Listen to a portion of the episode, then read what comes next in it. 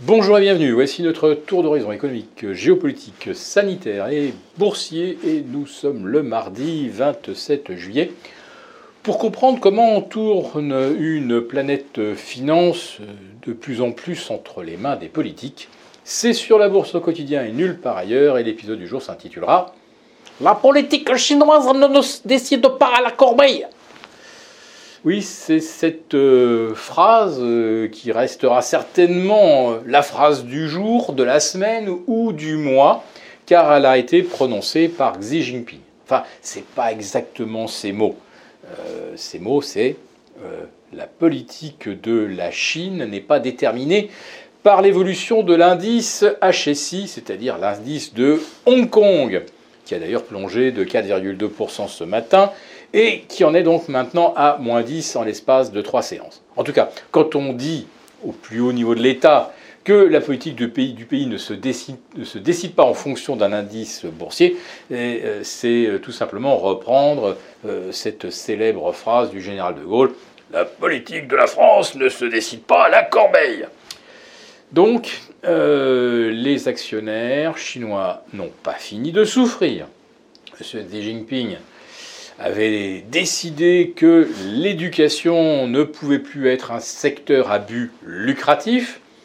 Il faut dire que ce sont des centaines euh, d'organismes de euh, d'e-learning, de soutien euh, scolaire pour des enfants, on va dire de la primaire jusqu'au jusqu'au master.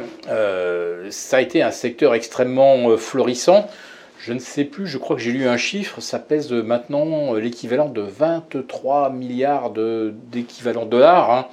Euh, donc un secteur en pleine expansion et où on faisait de belles marges, hein, parce que les Chinois sont prêts à payer n'importe quoi pour offrir de bonnes études à leurs enfants. Eh bien là, euh, c'est fini.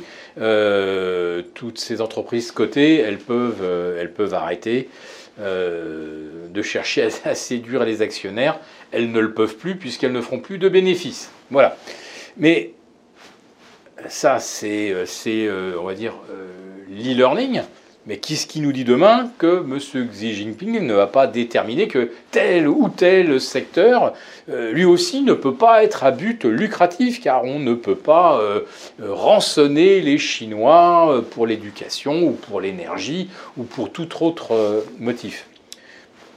et puis ceux qui, évidemment, ont acheté des valeurs chinoises cotées aux États-Unis sur le Nasdaq, bon, là, eux, ils s'en prennent mal plein la tête, mais là, c'est pas une nouvelle, c'est pas tombé comme ça du jour au lendemain, euh, hop, euh, l'éducation, ça ne, fait, ça ne peut plus faire d'argent.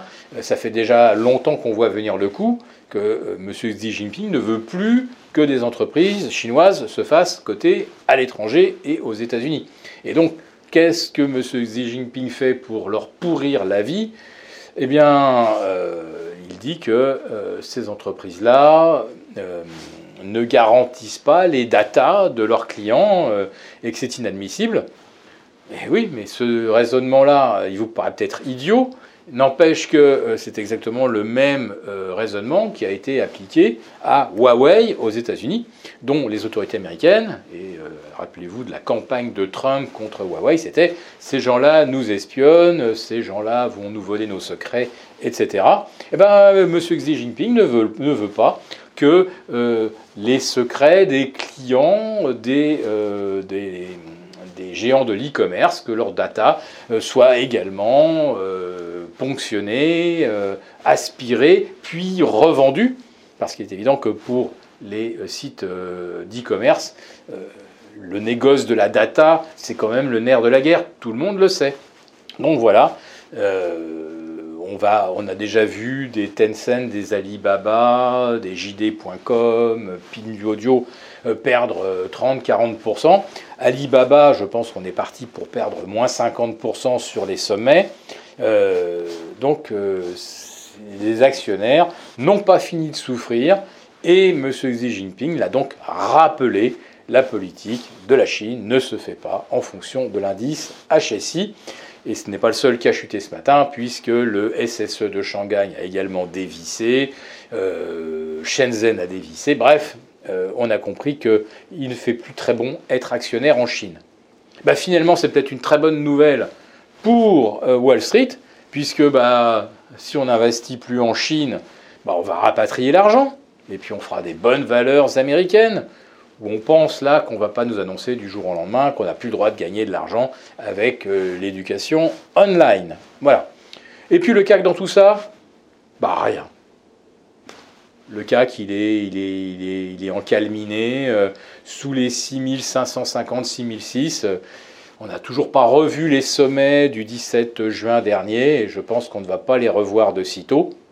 D'autant que la rentrée en France euh, en mode passe sanitaire, euh, ça va pas être bien flamboyant. Euh, la plupart des, professionnels du tourisme disent déjà que le mois d'août sera pourri.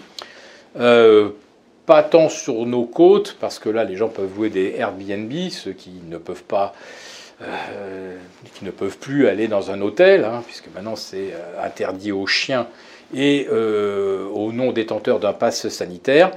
Donc la saison touristique à Paris, elle va être terrible. Enfin, en tout cas, le mois d'août s'annonce très très mal.